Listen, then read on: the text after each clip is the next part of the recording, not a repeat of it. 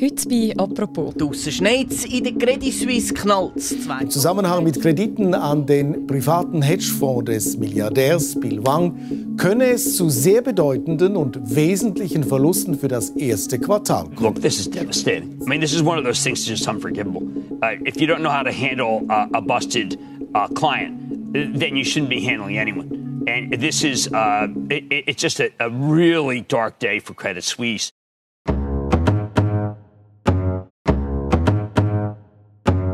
4,4 Milliarden in den Sand gesetzt. Eine Aktie, die gerade am Absegeln ist und zwei Leute aus dem Topkader, die entlassen worden sind. Was ist eigentlich los bei der Credit Suisse? Das kann mir hoffentlich der Jorgos Brusos beantworten. Er ist Wirtschaftsredakteur bei Tamedia und gerade mit mir aus dem Homeoffice verbunden. Hoi, Jorgos. Hoi, Miriam.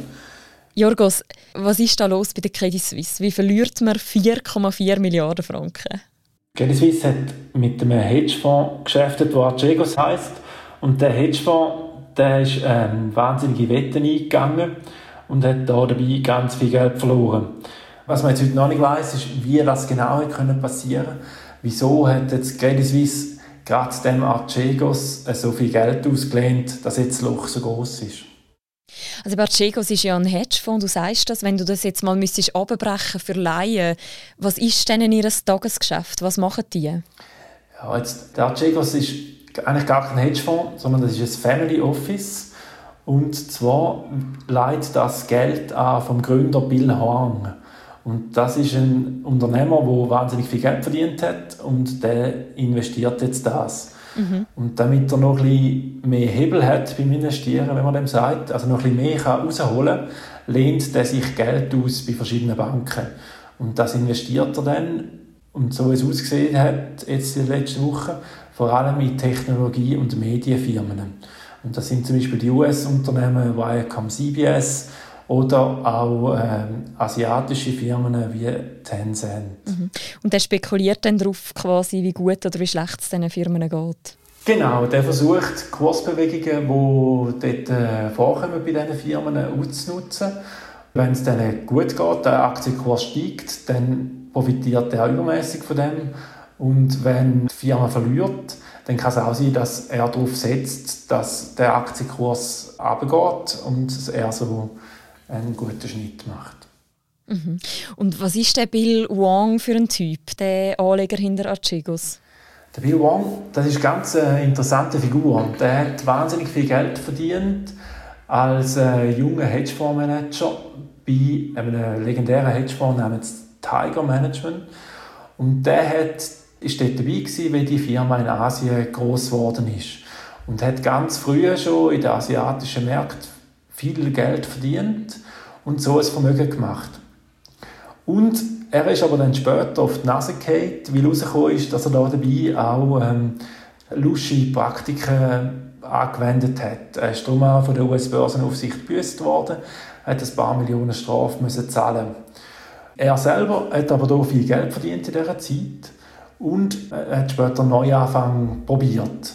Und der Neuanfang, das ist Archegos. Und mit dem hat er dann äh, die Runde gemacht bei den Banken und hat Geld gesucht, dass er weiter kann investieren an den Markt. Zuerst sind da offenbar die Banken sehr skeptisch gewesen, haben ihm da nicht helfen und ähm, wo man dann aber gemerkt hat, mit wie viel Geld das der kommt, da hat dann die Bank gleich Ja gesagt und haben ihn reingenommen als, als Kunde sozusagen. Weil sie gemerkt haben, ja, so wie der tradet, ähm, so viel Geld, wie da dahinter steht, da kann man ziemlich etwas an Gebühren generieren. Also auch schöne Einnahmen.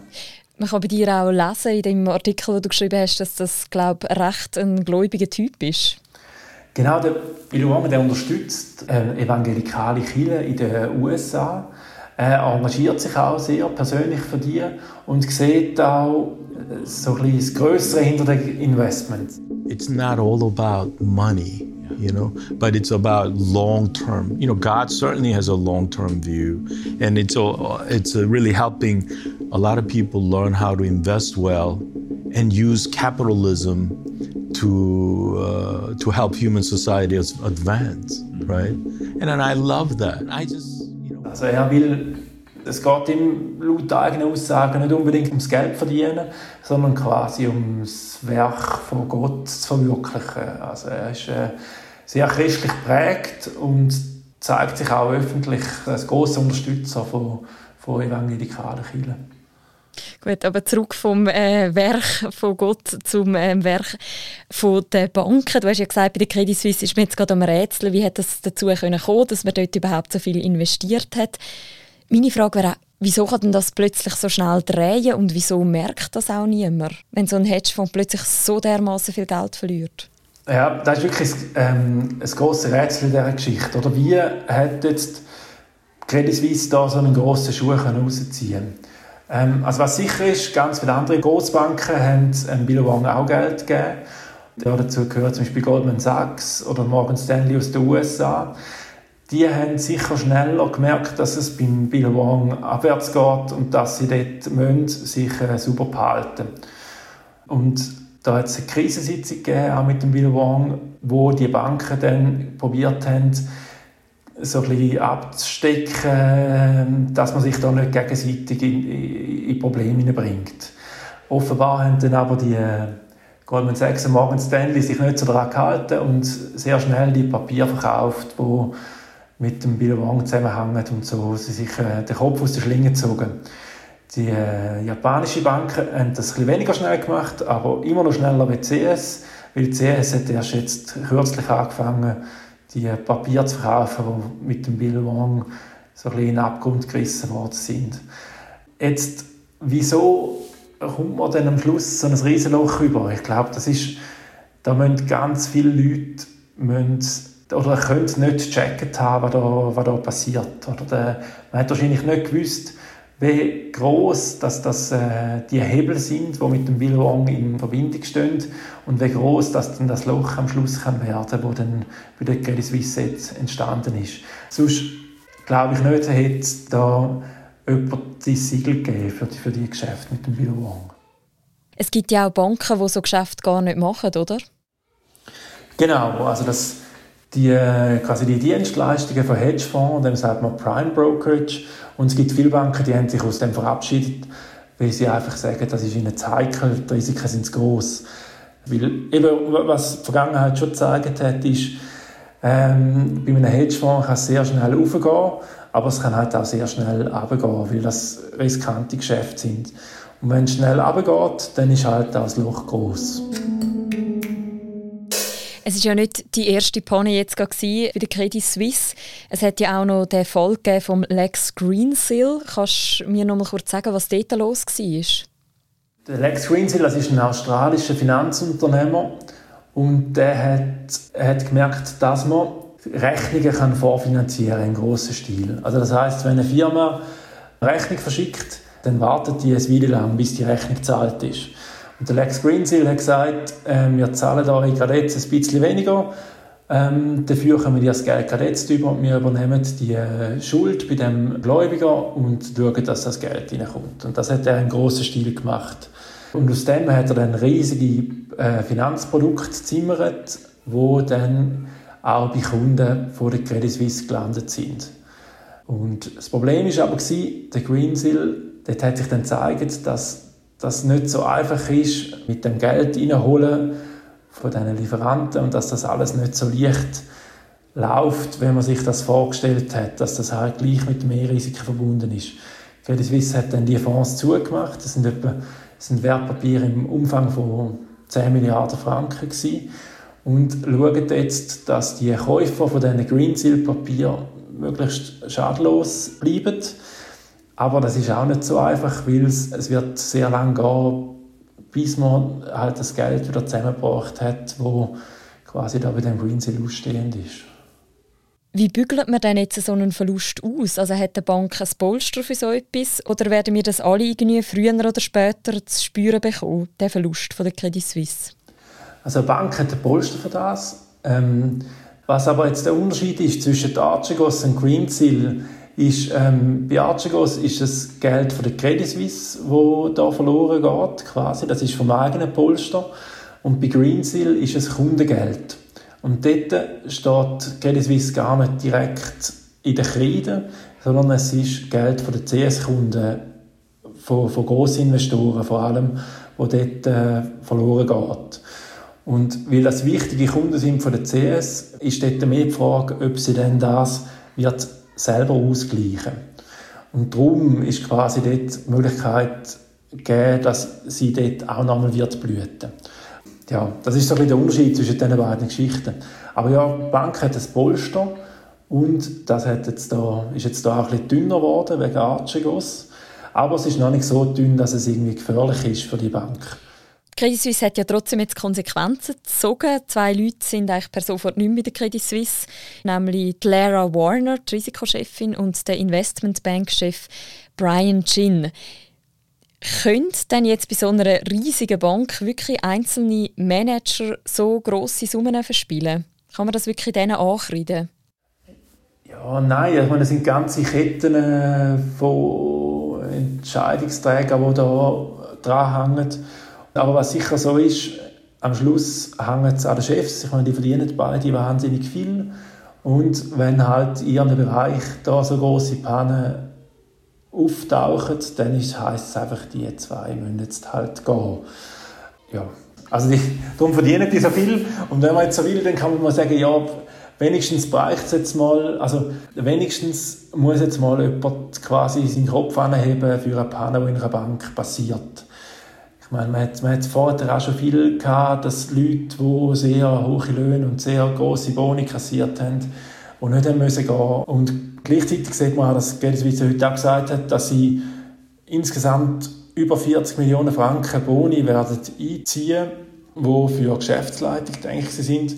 Und das sieht man jetzt auch. Es ist jetzt tatsächlich mal so, dass so Unfälle, wo passiert sind, weil eine Bank in einem Geschäftsbereich ein großes Risiko eingegangen ist, auch tatsächlich bei den Chefs Konsequenzen hat.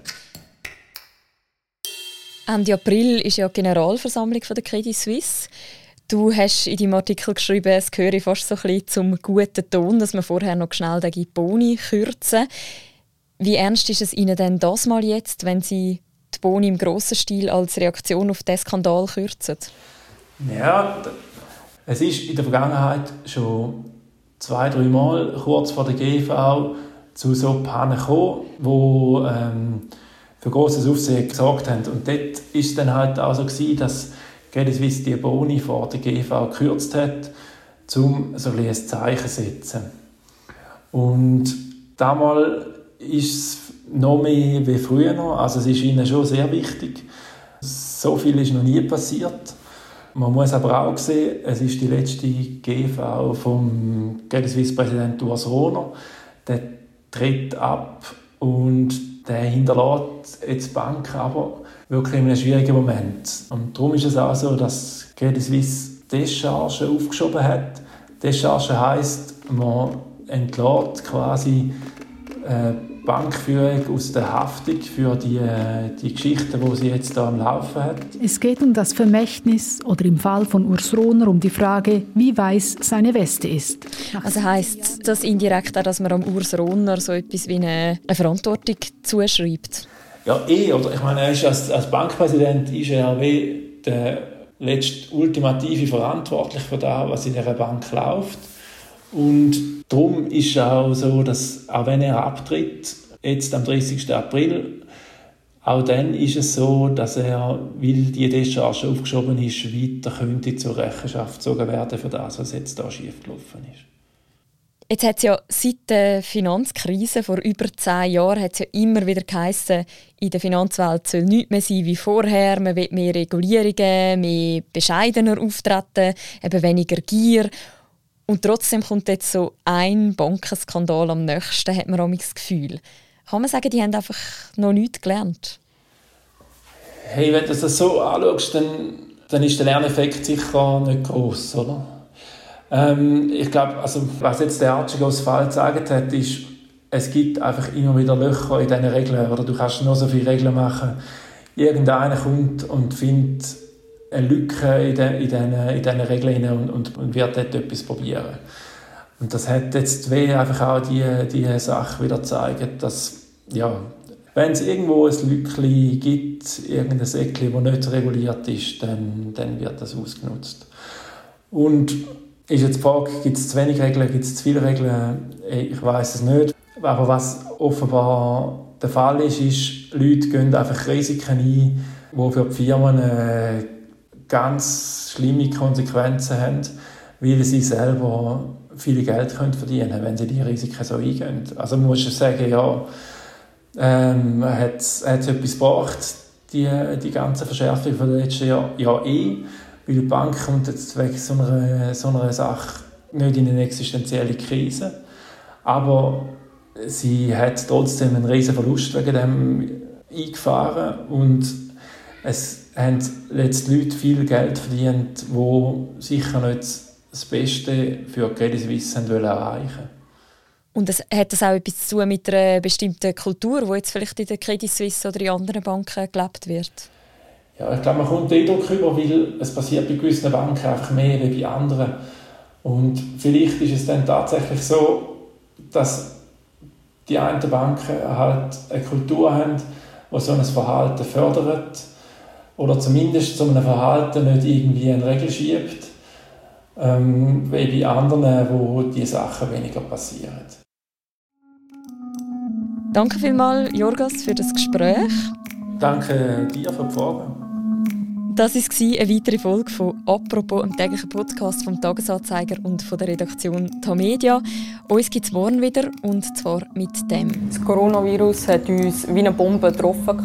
Wie die Corona-Pandemie die Alters- und Pflegeheime in der Schweiz überrollt hat und wieso viele von ihnen sagen, sie seien von den Behörden total im Stich gelassen worden. Bis dann, macht's gut. Tschüss miteinander.